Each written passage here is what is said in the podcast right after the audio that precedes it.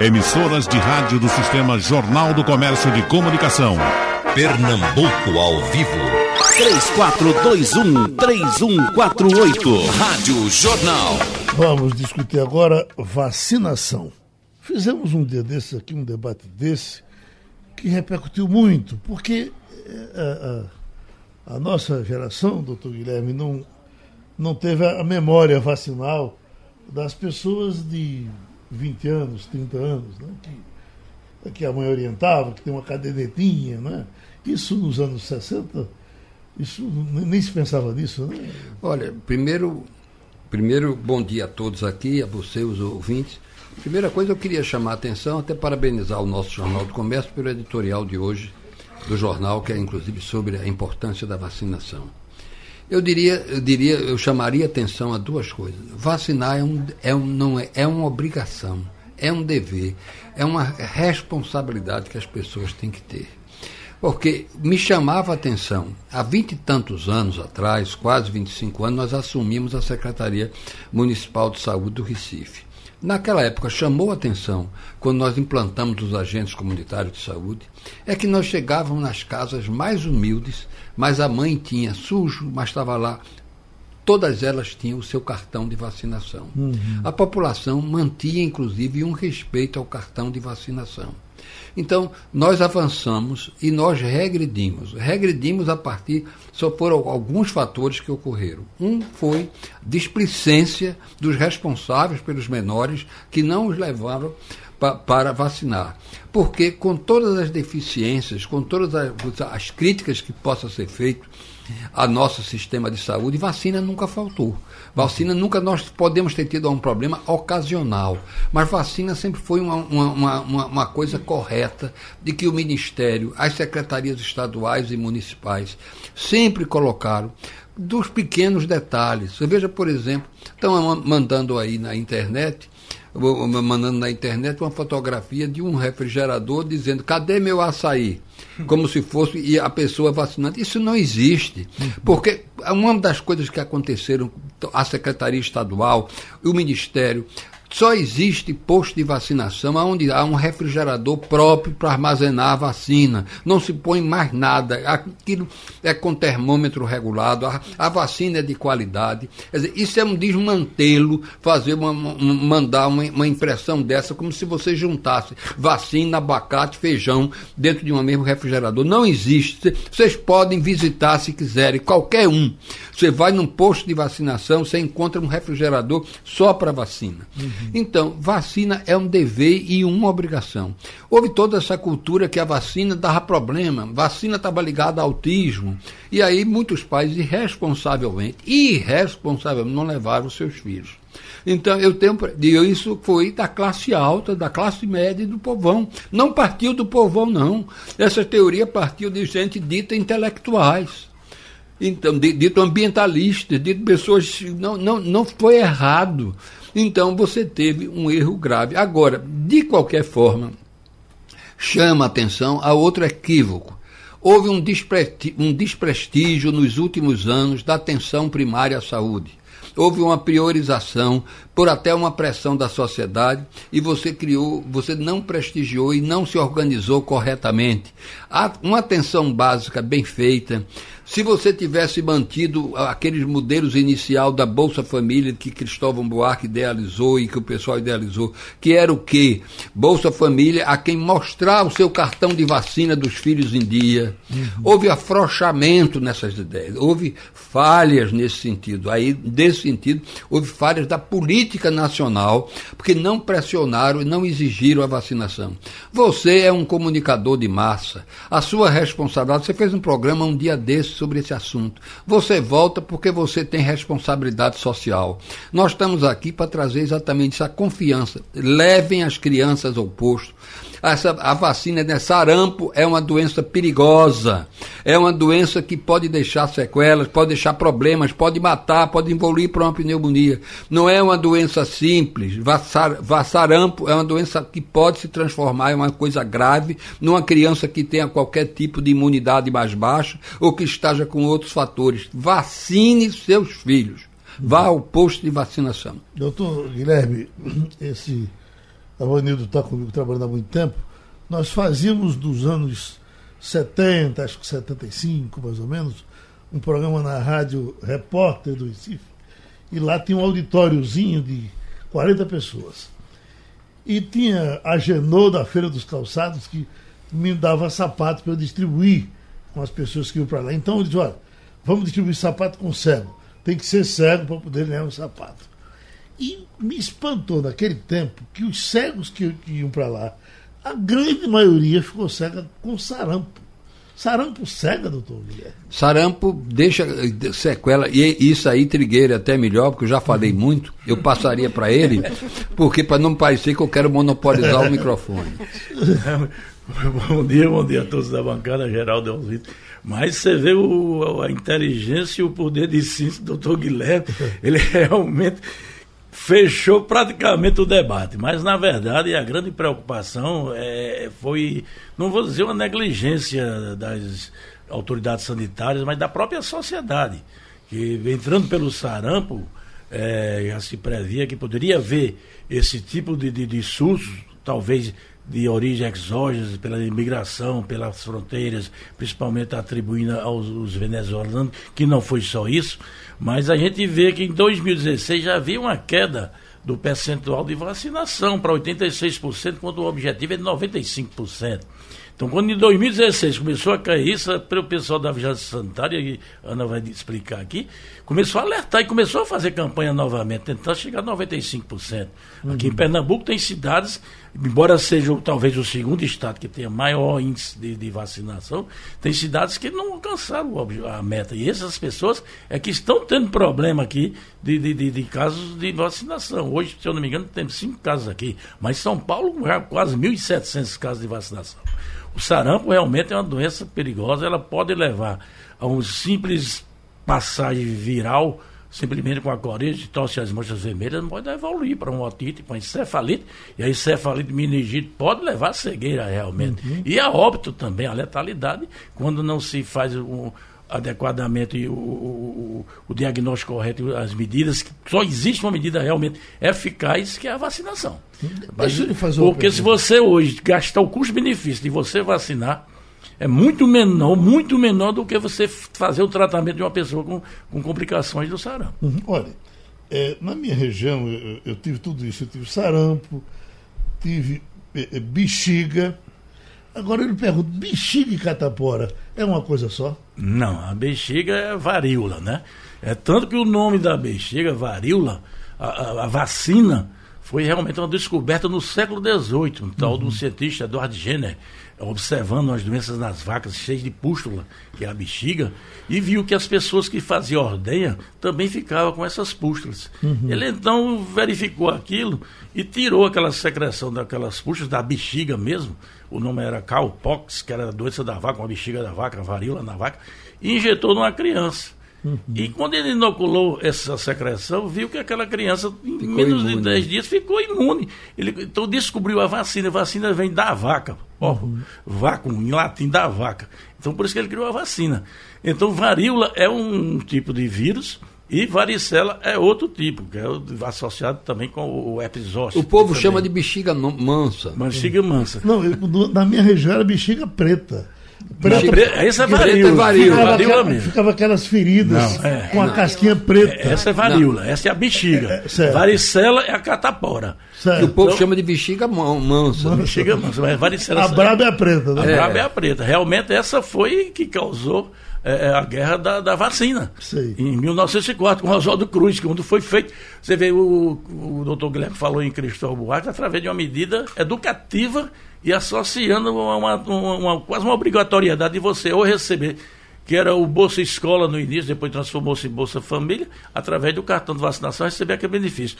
O, o Rodrigues Alves fez uma imposição, fez a guerra da, da, da vacina em 1904. 2004, de 1904. De 1904, com Oswaldo Cruz, que morreram mais de 130 pessoas em conflito, o povo foi na rua terminou revogando. Uhum. Mas aí começou essa resistência. Hoje as pessoas hoje que estão tão preocupadas com a, a, a acessibilidade das pessoas ao tomar vacina, que os grandes laboratórios eles já estão procurando medidas que não haja um, nenhum impacto de dizer, sofrimento às crianças, vamos supor.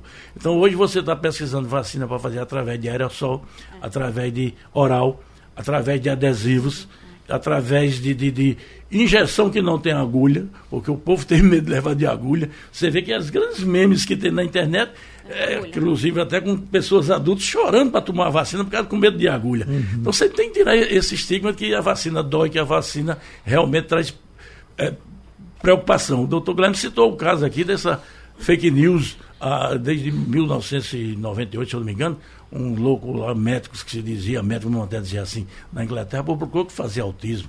Mas hoje, quando começou a vacinação da gripe aqui, é a vacina de mata velho. O é velho não queria tomar. Você diz que o sarampo não precisa tomar, que a grávida não pode tomar determinadas vacinas. Então, hoje a gente sabe que, por exemplo, a, a, a vacina do HPV, que hoje é a segunda causa de morte de mulheres é o câncer de colo de uterino e o HPV é um dos subtipos, é responsável pela morte, foi disponibilizado pelo governo para dar em duas doses às crianças de 9 e 14 anos e vieram dizer que estavam liberando a, a, a, sexualidade das crianças, das mulheres principalmente.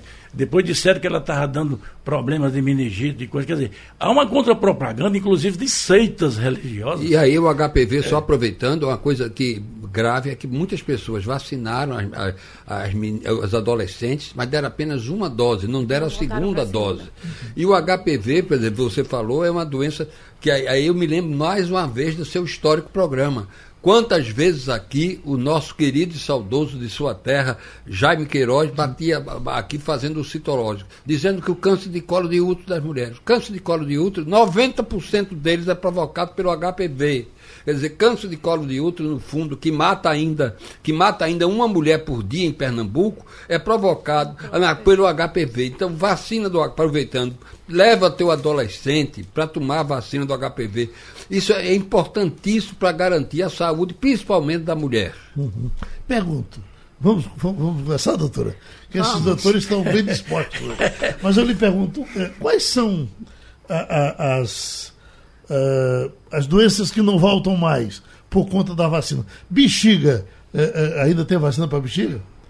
A bexiga preta não ah, é uma vacina que a gente não utiliza mais, não existe não mais nem mais. produção no, no mundo. E, e, não se tem mais bexiga? Não, não se tem mais bexiga. Só em laboratório. Só em laboratório guardado, se né? guarda o, o vírus, uhum. que aí é um laboratório americano, um laboratório russo que tem essas amostras Está preso armazenadas. preso, né? É, tá preso. Agora, a varicela, nós temos sim vacina no calendário básico de vacinação para as crianças. O que é varicela? Catapora. A catapora. A bexiga mansa. A bexiga mansa. Certo. A catapora. Mas a catapora não teria desaparecido um tempo, não? Não. Não, não. A varíola que desapareceu. A varíola. Sim. A catapora, na verdade, a introdução da vacina ela foi recentemente, foi 2014. Sim. Então ainda nós estamos, claro, com redução importante no número de casos, mas ainda tem alguns casos.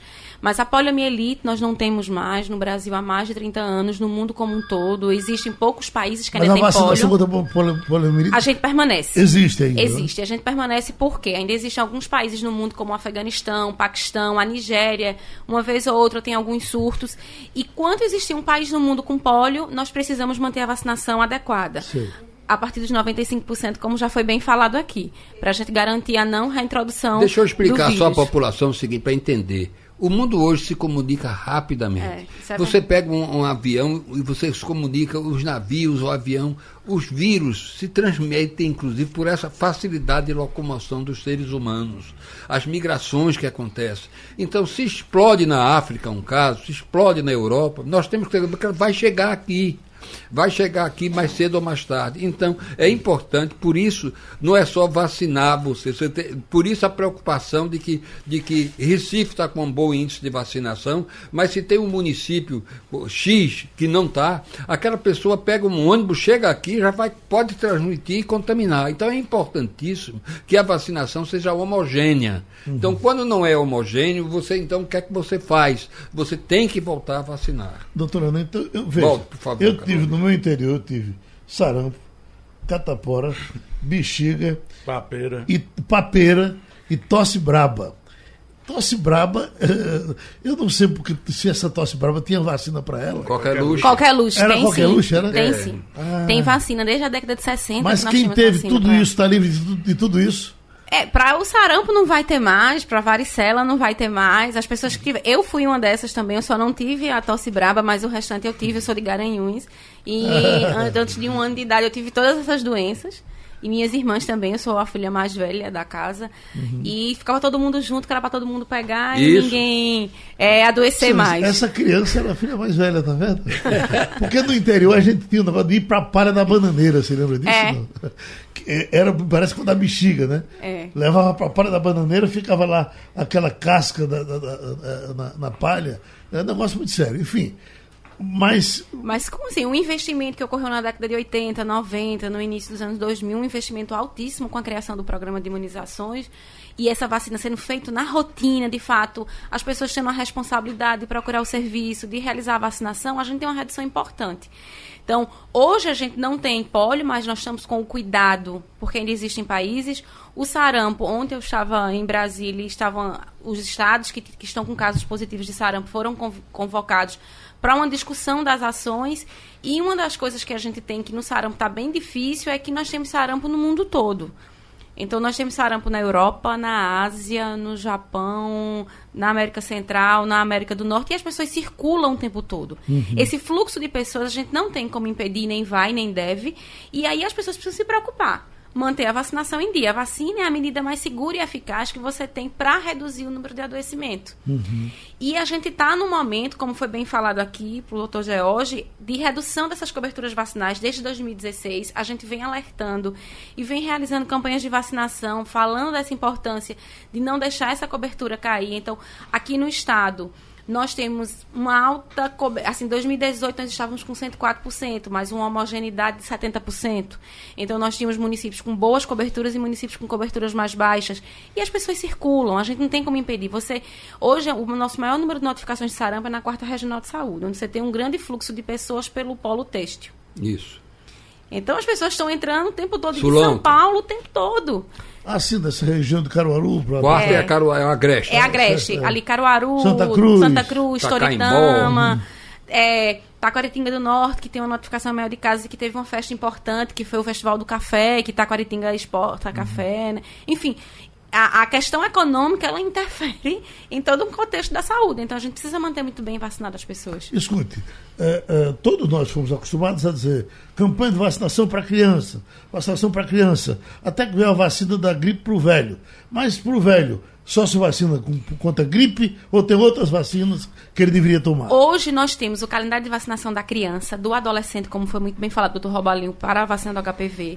Nós temos para o adulto, para a gestante e para o idoso. Então, para a criança, as vacinas básicas. Para os adolescentes, o que é que vem de diferente do básico? De, de sarampo, tétano. Vem a do HPV e a da meningite, que hoje é ofertada para a população de adolescentes. Para a população do adulto, que vem preocupado muito, a questão contra o tétano, porque as pessoas vão esquecendo a importância de se vacinar contra o 10 tétano em 10 anos tem que retomar a tem que retomar e fazer o reforço. Os idosos, ele faz vacina contra o tétano, a influenza, a hepatite B, a gestante, a importância de se vacinar contra qualquer luxe. Então, hoje nós temos um- uma grande gama de Mas vacinas uma disponíveis. observação aqui, falou aqui muito em varicela. O mesmo vírus da varicela, do herpes zoster, que ele chama cobreiro, Sei. que dá aqui no nervo intercostal. Estão recomendando a fazer nos idosos, porque há uma certa virada A vacina- aí que ele a- fica hibernando e quando chega na certa idade. É tanto que o hoje- velho fica um pouco mais... Agora, chame a atenção Deprimido. um pouco mais. De cada três ou quatro idosos poderão ter o cobreiro. Um. Agora, a vacina do, do herpes zoster é cara. Tá, em- não está ainda e não pública. está ainda à disposição na rede pública. Mas aqueles ouvintes mais velhos que têm uma economiazinha, não vá tomar uma garrafinha de uísque, economize e pague e vá tomar É vacina isso. de zoster, porque o cobreiro Importante. sofre. D- Doutora Ana, Quem tem bem. cobreiro sabe que é sofrimento. É, Essa vacina contra tétano de 10 em 10 anos, nem eu, nem doutor Guilherme Robalinho, nem doutor Trigueiro tomamos de 10 em 10 anos. Por quê? Quem pergunta por que sou eu? por que vocês não estão com a caderneta atualizada? Você não toma, Geraldo, porque você, se você que sobreviveu a todas essas doenças, você já tinha uma imunidade forte. Pra- mas, mas o tétano não imuniza. né? Hoje, hoje, hoje lá no Alberto Seib, hoje no Alberto Seib, o programa de imunização disponibilizou mais de 700 vacinas para os colaboradores, exatamente, de difteria, tétano e. e sarampo, a tríplice viral. Eu ouvia falar em vacina de tétano para mulher que ia parir. Por conta do Ela tinha que se vacinar. Porque era aquela, aquele tétano neonatal que, que matava as crianças, que a mãe, a mãe tinha, as parteiras no interior, quando você tinha um parto, então fazia e, e se faz. Mas o tétano é necessário você reforçar cada 10 anos. Você tem que retomar a vacina É, foi tétano. importante tocar nesse tema porque volta e meia na secretaria nós temos uma notificação de um óbito por tétano neonatal, principalmente na população idosa. E aí, quando a gente vai investigar esse óbito, a fala da família é sempre assim, não, quando ele trabalhava, como a empresa cobrava, então ele atualizava o cartão. A partir do momento que ele se aposentou, ele achou que não precisava tomar vacina do tétano, mas ele estava lá cuidando do jardim da casa dele.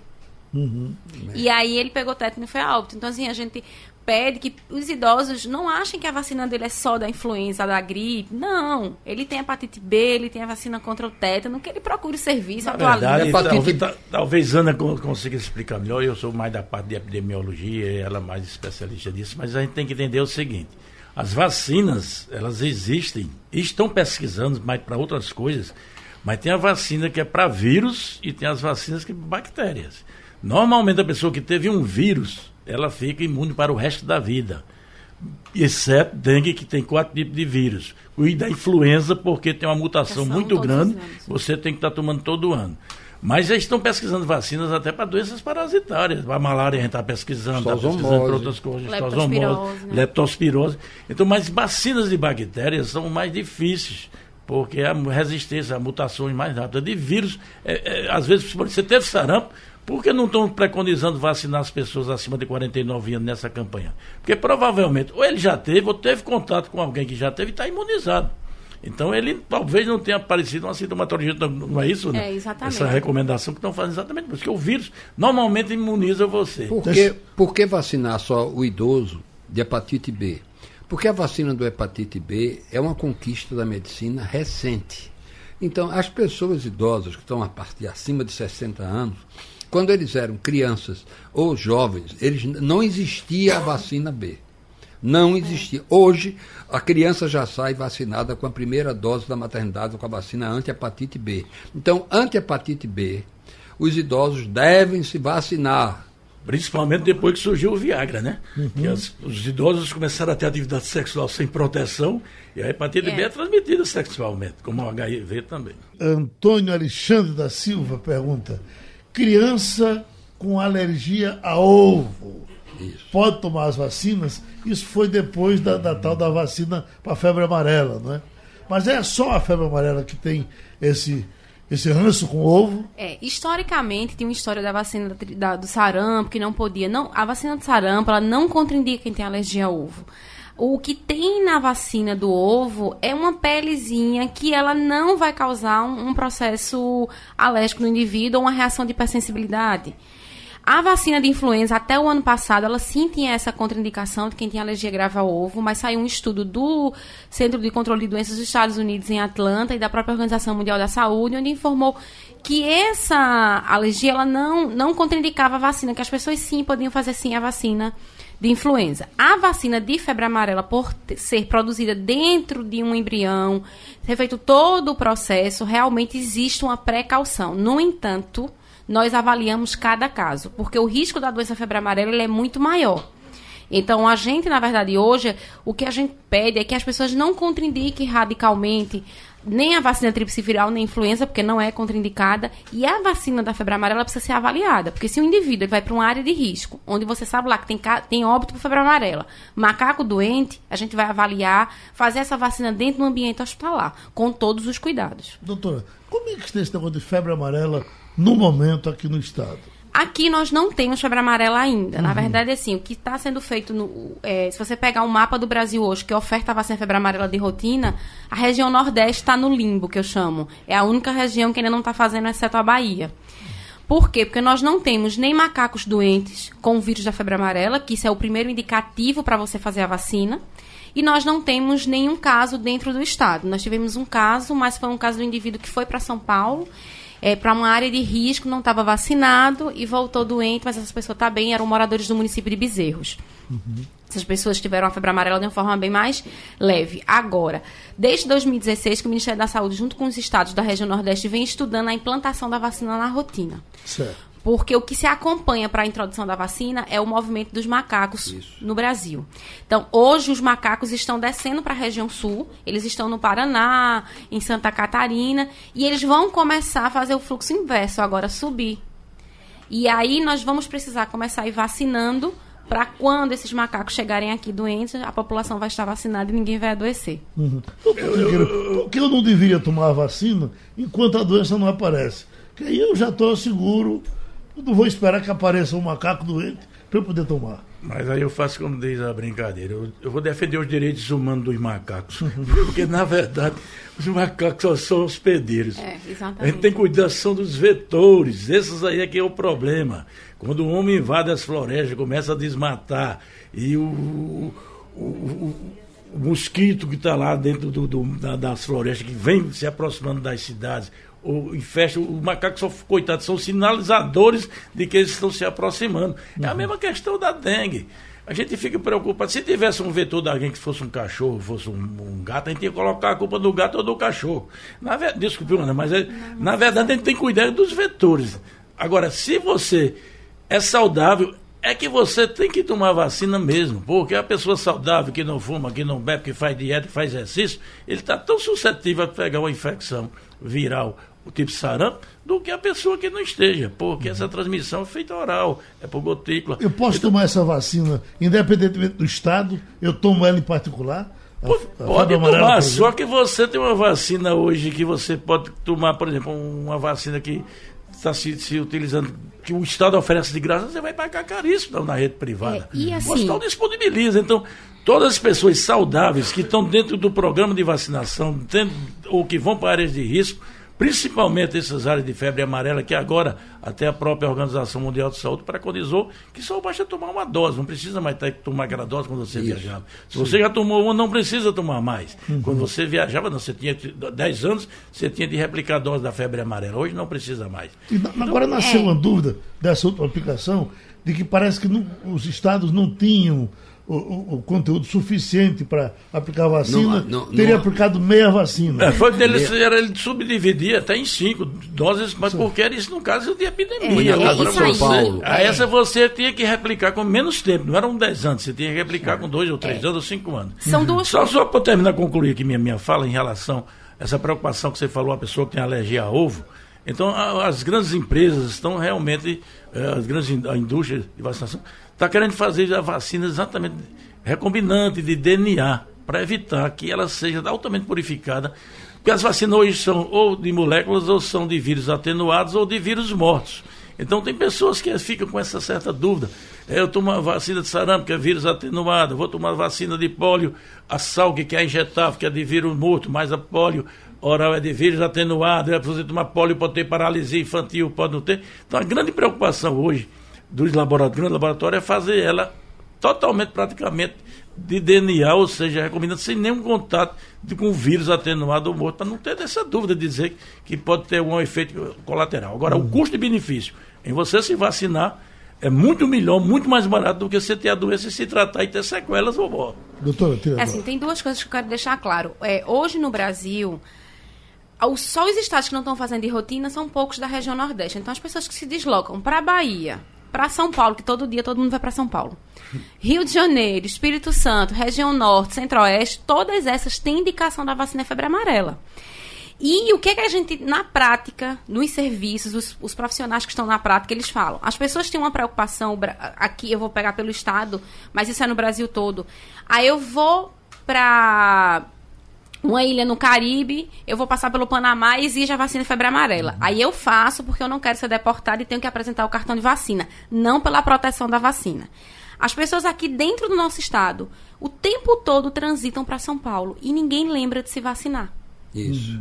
E aí a importância de tá, a gente não está fazendo a rotina hoje, mas quase todo o país está fazendo. E as pessoas que se deslocam para essas áreas têm indicativo de fazer a vacina. Então, por que não já ir vacinando? Uhum. Né? O quanto antes, porque quanto mais a, gente, a população tiver mais vacinada, melhor para a população. E lembrar que assim, a vacina ela tem um tempo para produzir resposta.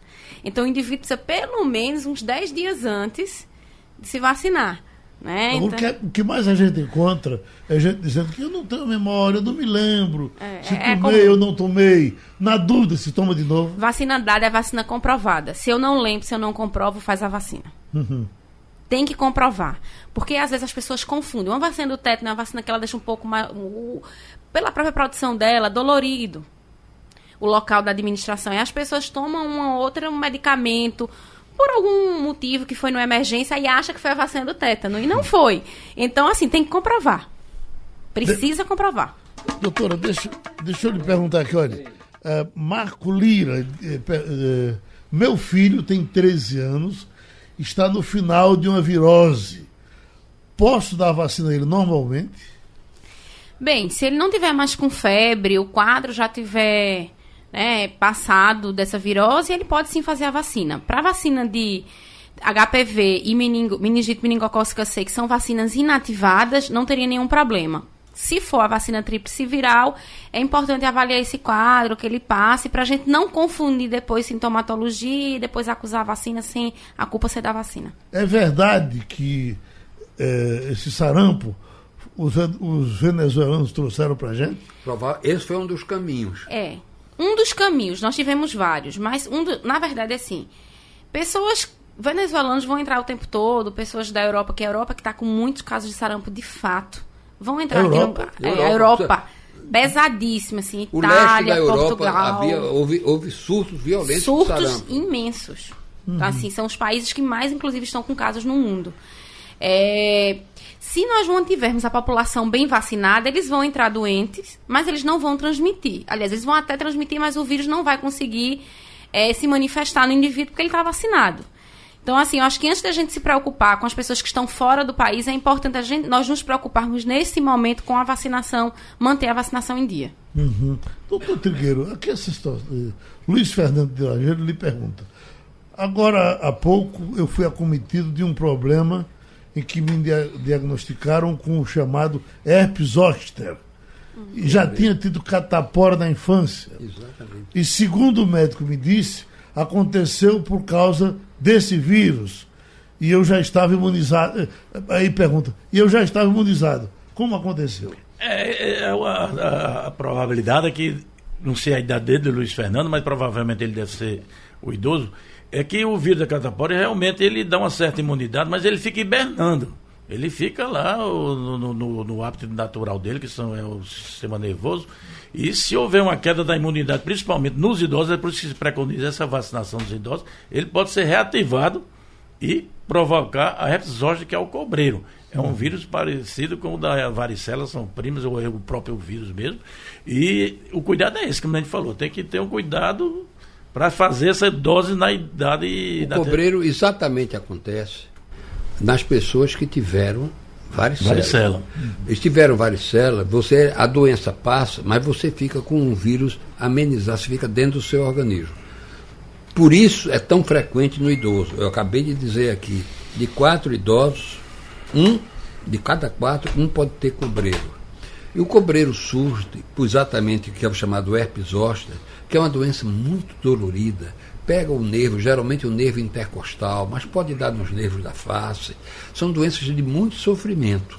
E você fica só e doa, e muitas vezes essa, alteração no nervo dura muitos meses. Uhum. Então, quem puder vacinar contra herpes zoster, o idoso, volta a insistir. Doutor Guilherme, um empresário eh, eh, rico, inclusive, eh, meu, meu amigo, ele apareceu com esse tal de herpes, herpes zoster pegando aqui do olho. É o trigêmeo, isso, é vendo aqui, vindo pelo, pela São bochecha. sofrimentos terríveis. É. Ele, isso é o nervo. Ele está sofrendo feito um louco. O é vírus surge, ele, o vírus, o vírus fica exatamente. O nervo, o nervo trigêmeo, ele tem um ramo uhum. superior, outro mais inferior na face.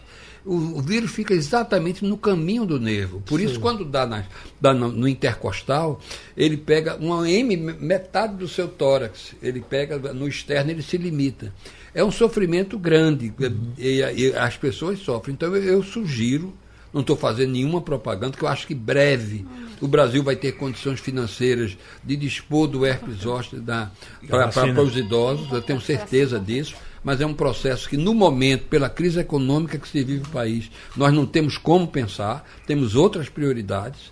Eu, o governo está correto nisso aí, porque é uma vacina cara, mas quem dispõe de meios deve fazer a vacina. Agora, quem já está com problema como esse meu amigo, vai ter que ir controlando aí com a vida. Ele, ele, ele, ele tem que se internar, tomar remédio injetável, antirretroviral, que é o a ciclovig, normalmente que se usa, e outros mais modernos que tem aí, é um, às vezes requer internamento mesmo.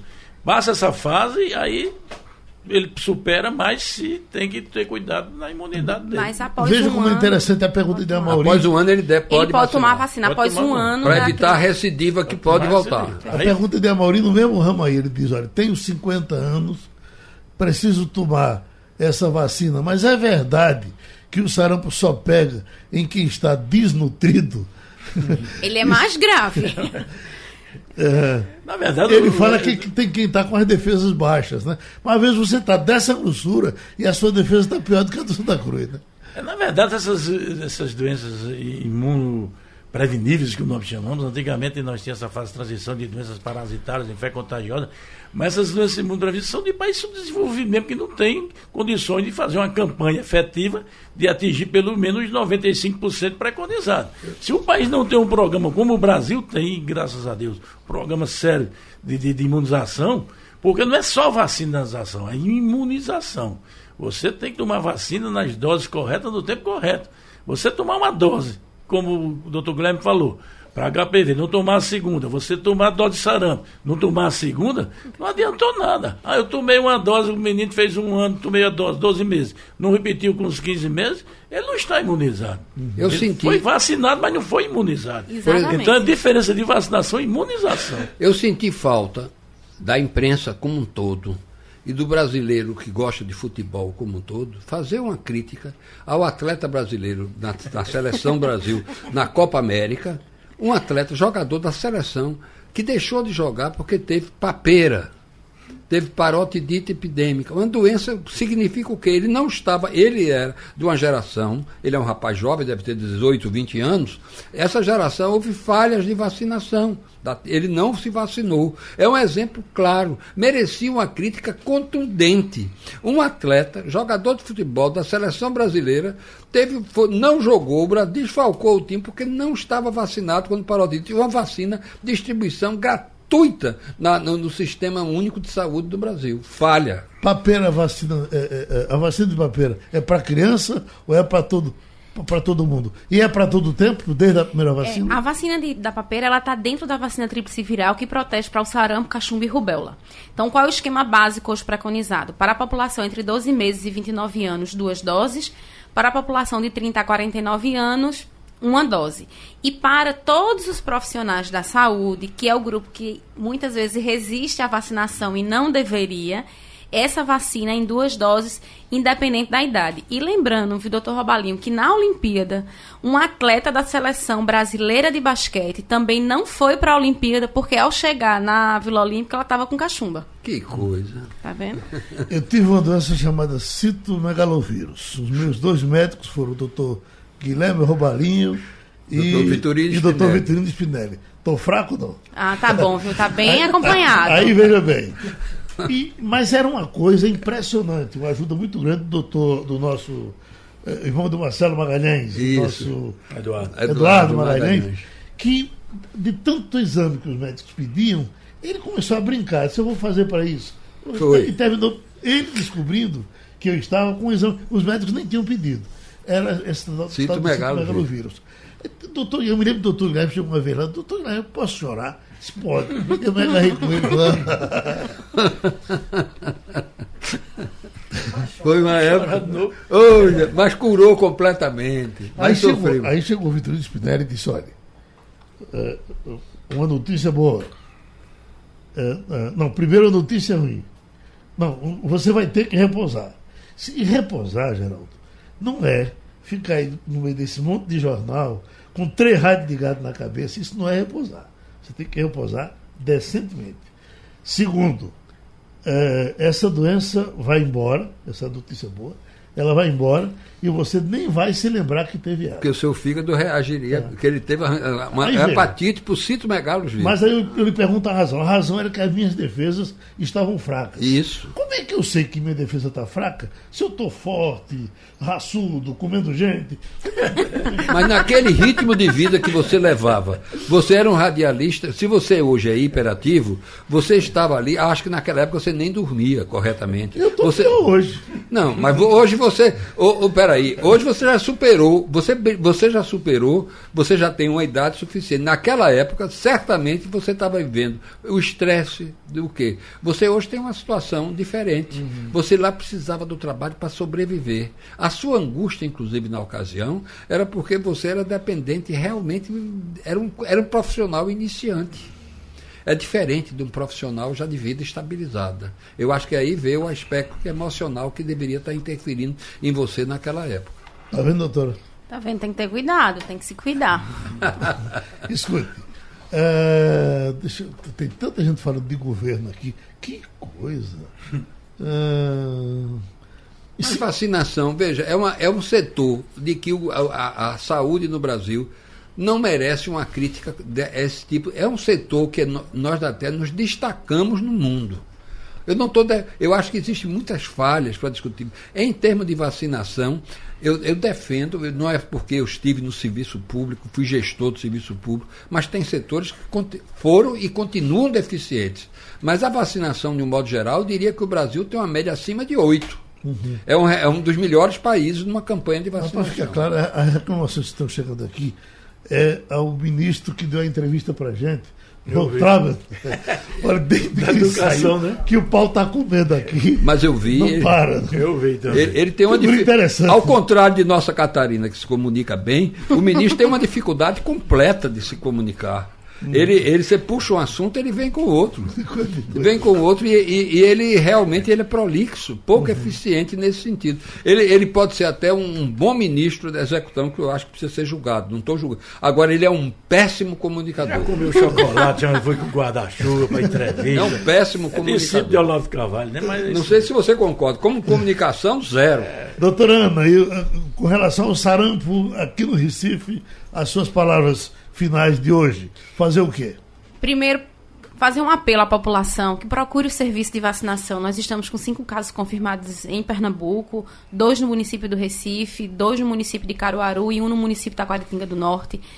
Esses, esse, e no início desse surto ele começou com adolescentes que foram para uma festa em Porto Seguro, uma festa de final de conclusão de curso, e tiveram contato com um instrutor de São Paulo doente, se contaminaram e voltaram doentes. Então, assim, a gente pede à população que população entre 20, entre 12 meses e 29 anos, façam as duas doses da vacina, de 30 a 49 duas doses, e ressaltar que a partir dessa semana nós estamos vacinando todo o estado as crianças de 6 a 11 meses de vida. O sarampo nesse grupo é mais, bem mais grave. Nós precisamos fazer a vacinação nesse grupo e manter aos 12 e aos 15 meses. Eu fiquei entendendo aqui numa das respostas dos senhores aqui de que é, é, eu posso é, ter um contato com a pessoa com sarampo e o fato desse, desse contato me imunizar é com que eu tomasse uma vacina? Não, você vai estar imunizado pela vacina. Se Pela você vacina. tiver contato com o indivíduo doente e você não tiver tido nem sarampo e não tiver vacinado, você vai pegar o Vou sarampo. É. Mas depois do sarampo tá imunizado. Aí depois que você tiver o sarampo, você não vai adoecer mais. Obrigado. Sugestão ou comentário sobre o programa que você acaba de ouvir, envie para o e-mail ouvinte@radiojornal.com.br ou para o endereço Rua do Lima 250, Santo Amaro, Recife, Pernambuco.